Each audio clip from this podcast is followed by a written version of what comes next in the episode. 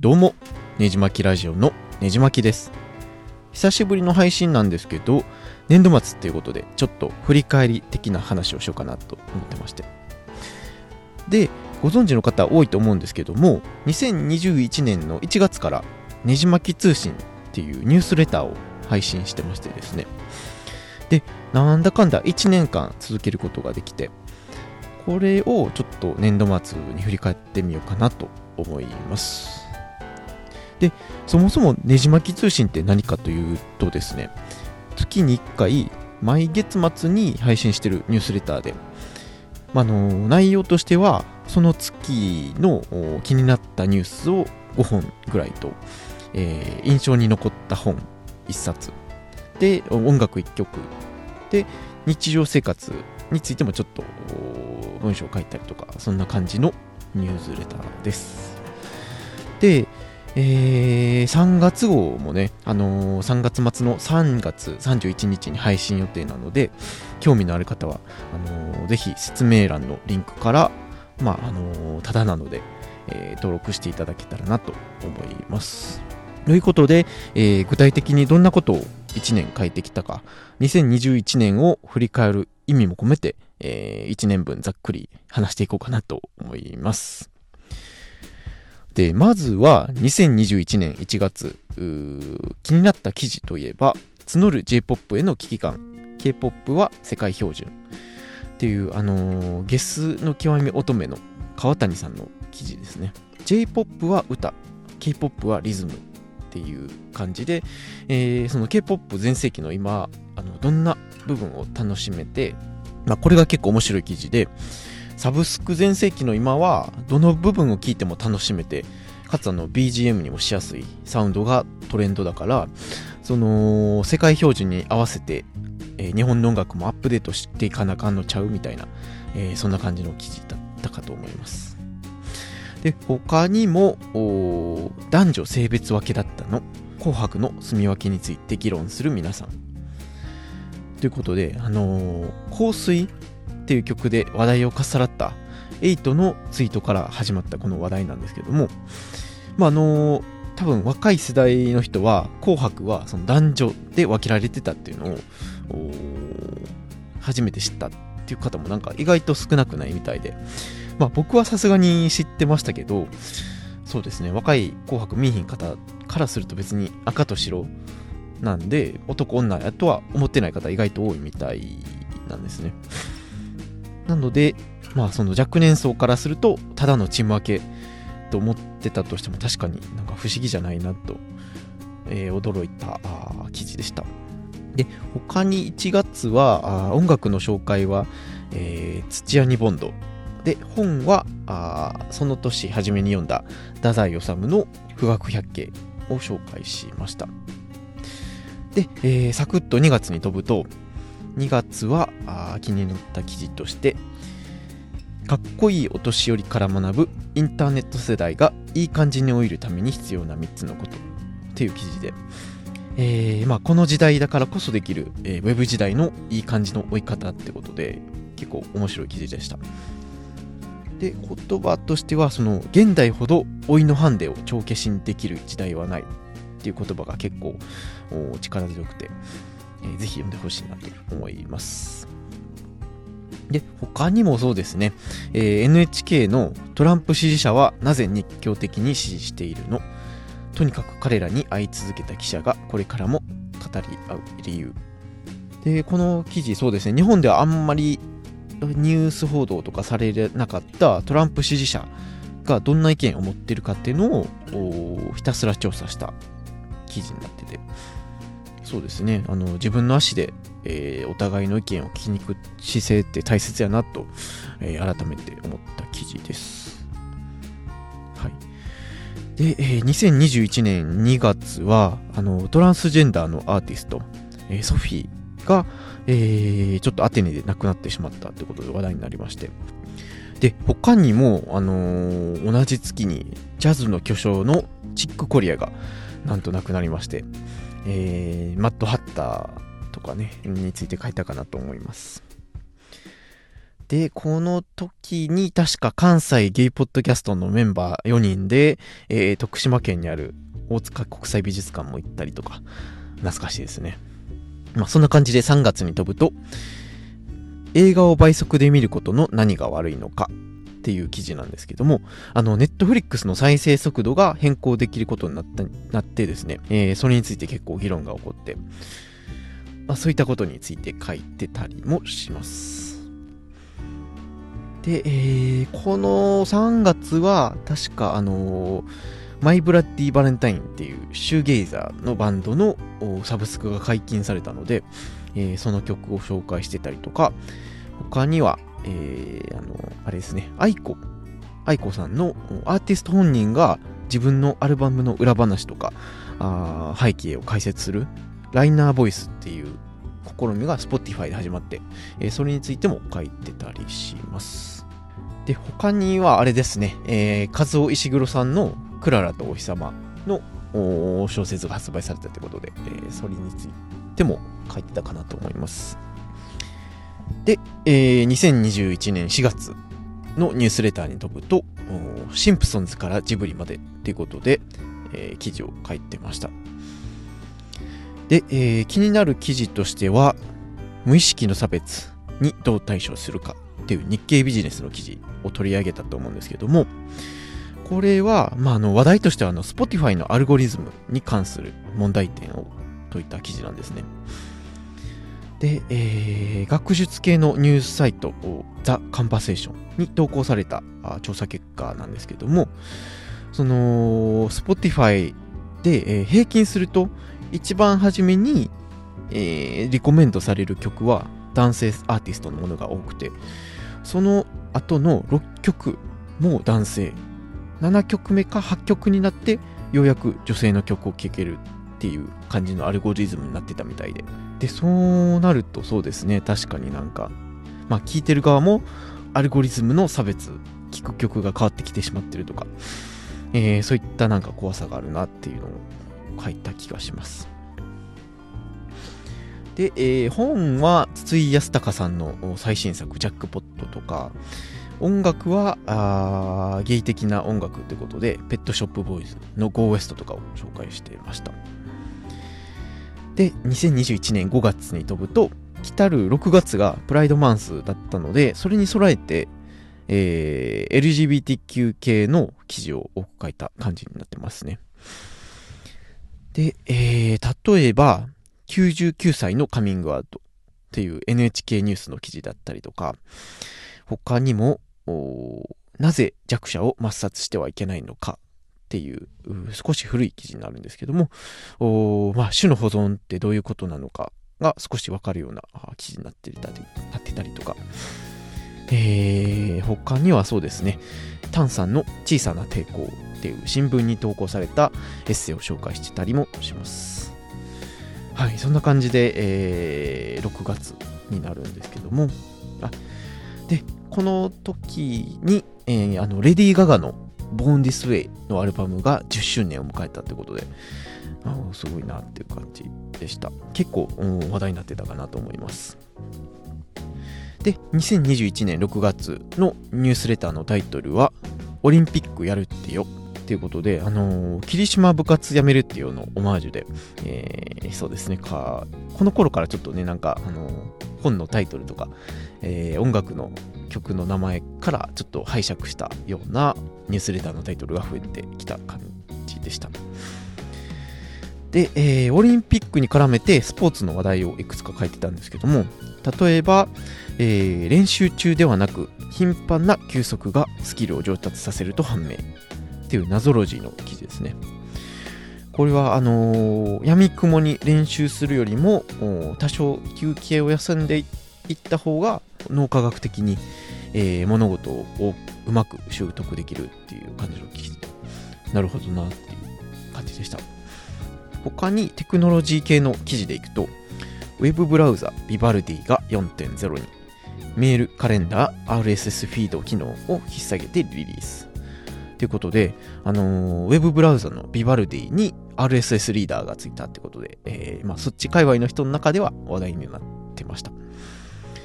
で、あのー、ね、去年 Google Chrome にも軽い RSS リーダー機能みたいなのがついてたりするので、えー、これからも、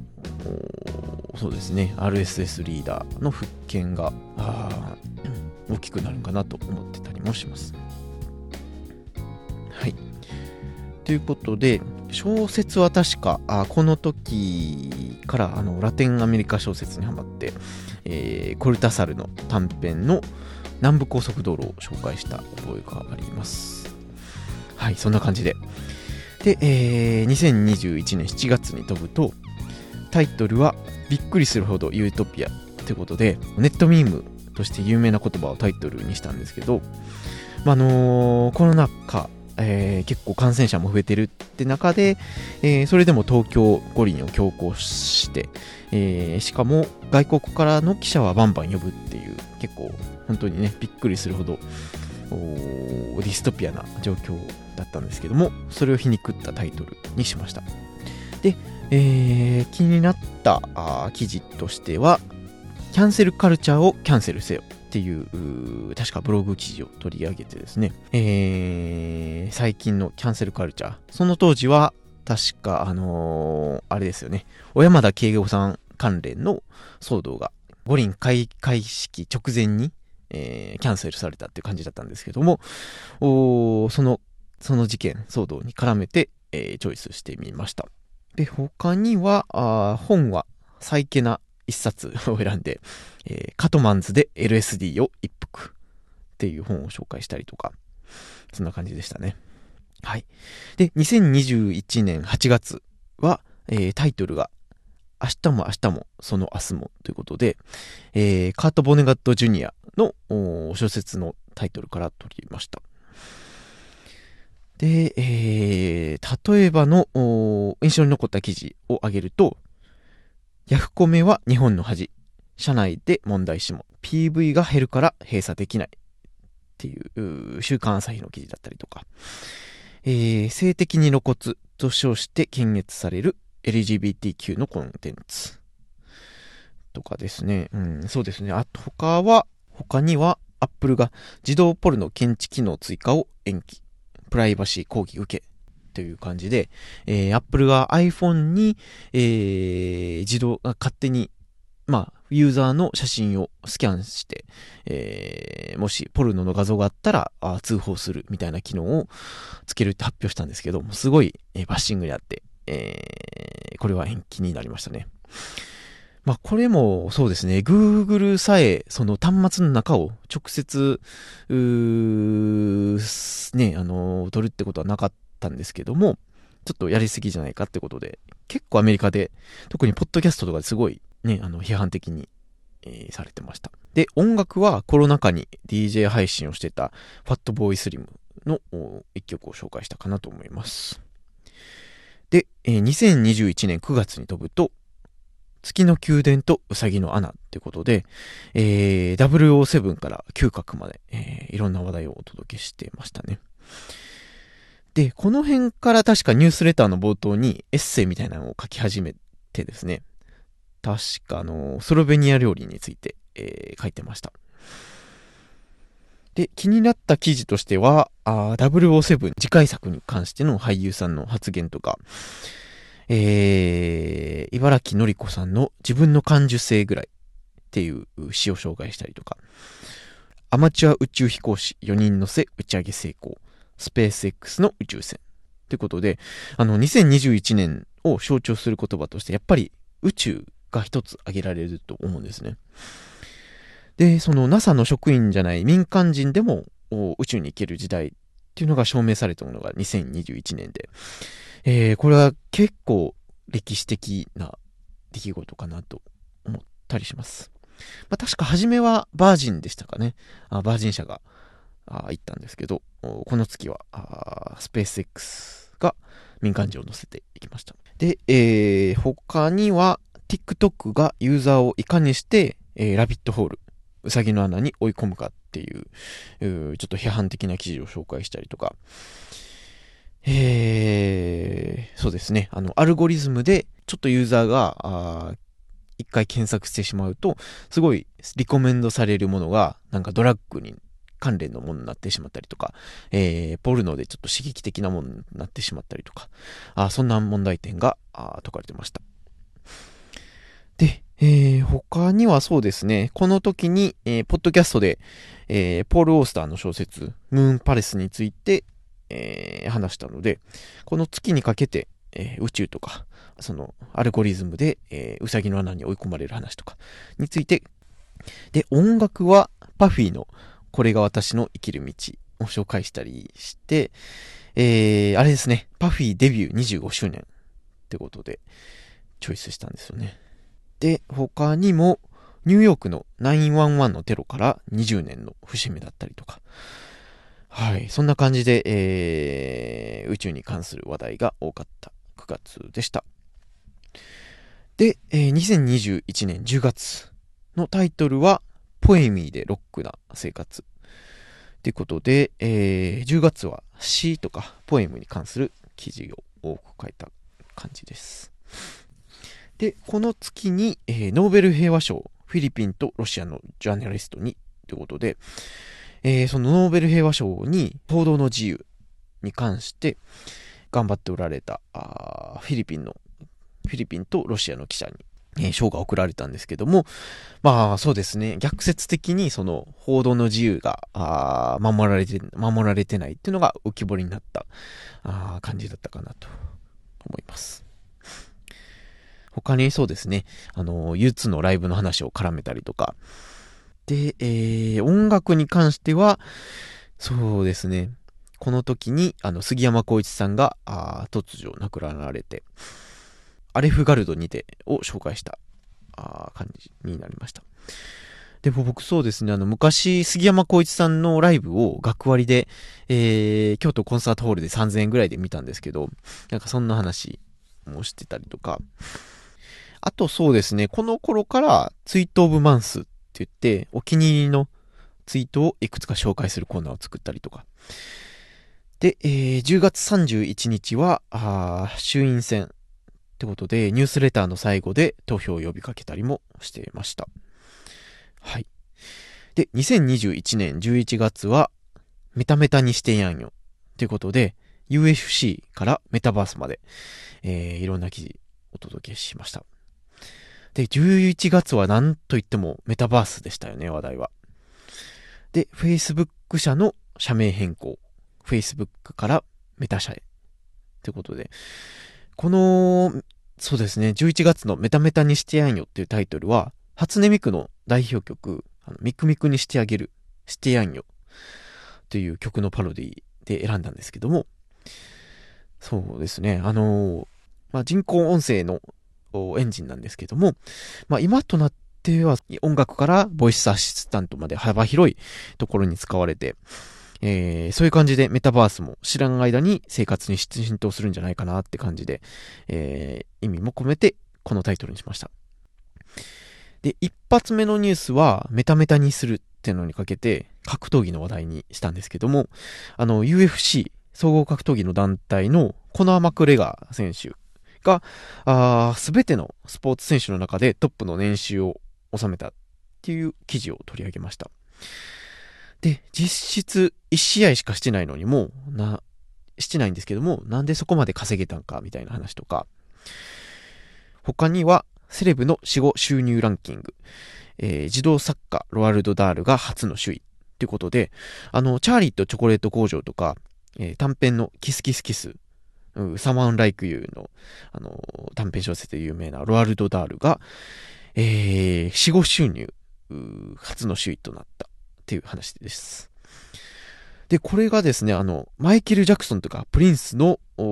金額を超えてるってことで、その凄さ、やっぱすごいですよね。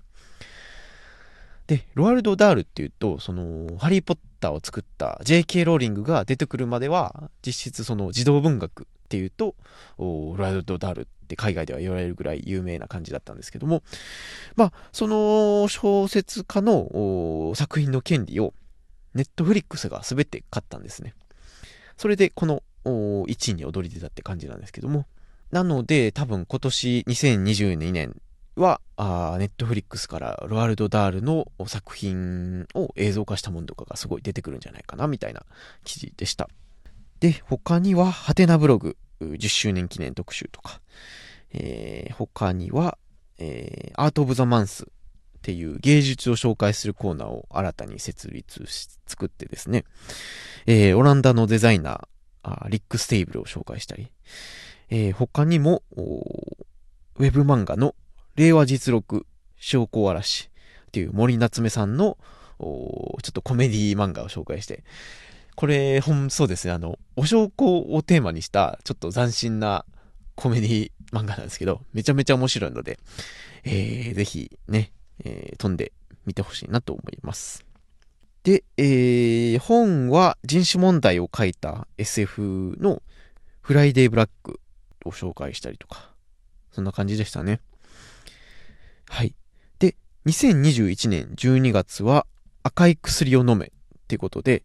えー、このニュースレターのタイトルは、マトリックスの新作が公開されるからってことで、えー、マトリックスに出てくるテイクザレッドピル、えー、現実を見よっていう意味になるんですけども、まあ、マトリックスにも同じ表現が出てきてですね、えー、それをもじったパロディ、あの、タイトルにしました。で、音楽は今年を象徴する一曲、えー、ゲイとしてこれを選ばへんわけにはいかへんなってことで、えー、リズナーズ X のモンテロ、コルミーバイオネームとか、えー、大晦日らしくユニコーンの雪が降る街を紹介したかなという感じです。で、えー、今月の一冊っていうことで、えー、12月は、